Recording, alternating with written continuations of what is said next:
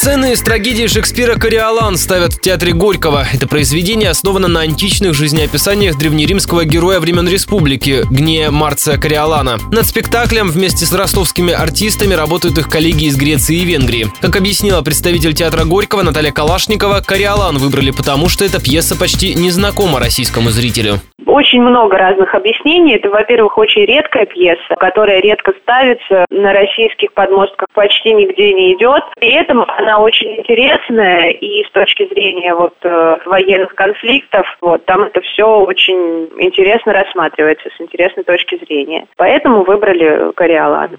Премьера «Кориолана» состоится 2 декабря на экспериментальной сцене театра. В планах труппы также поставить комедию Аристофана «Лисистрата» о женщине, которая смогла остановить войну между Спартой и Афинами.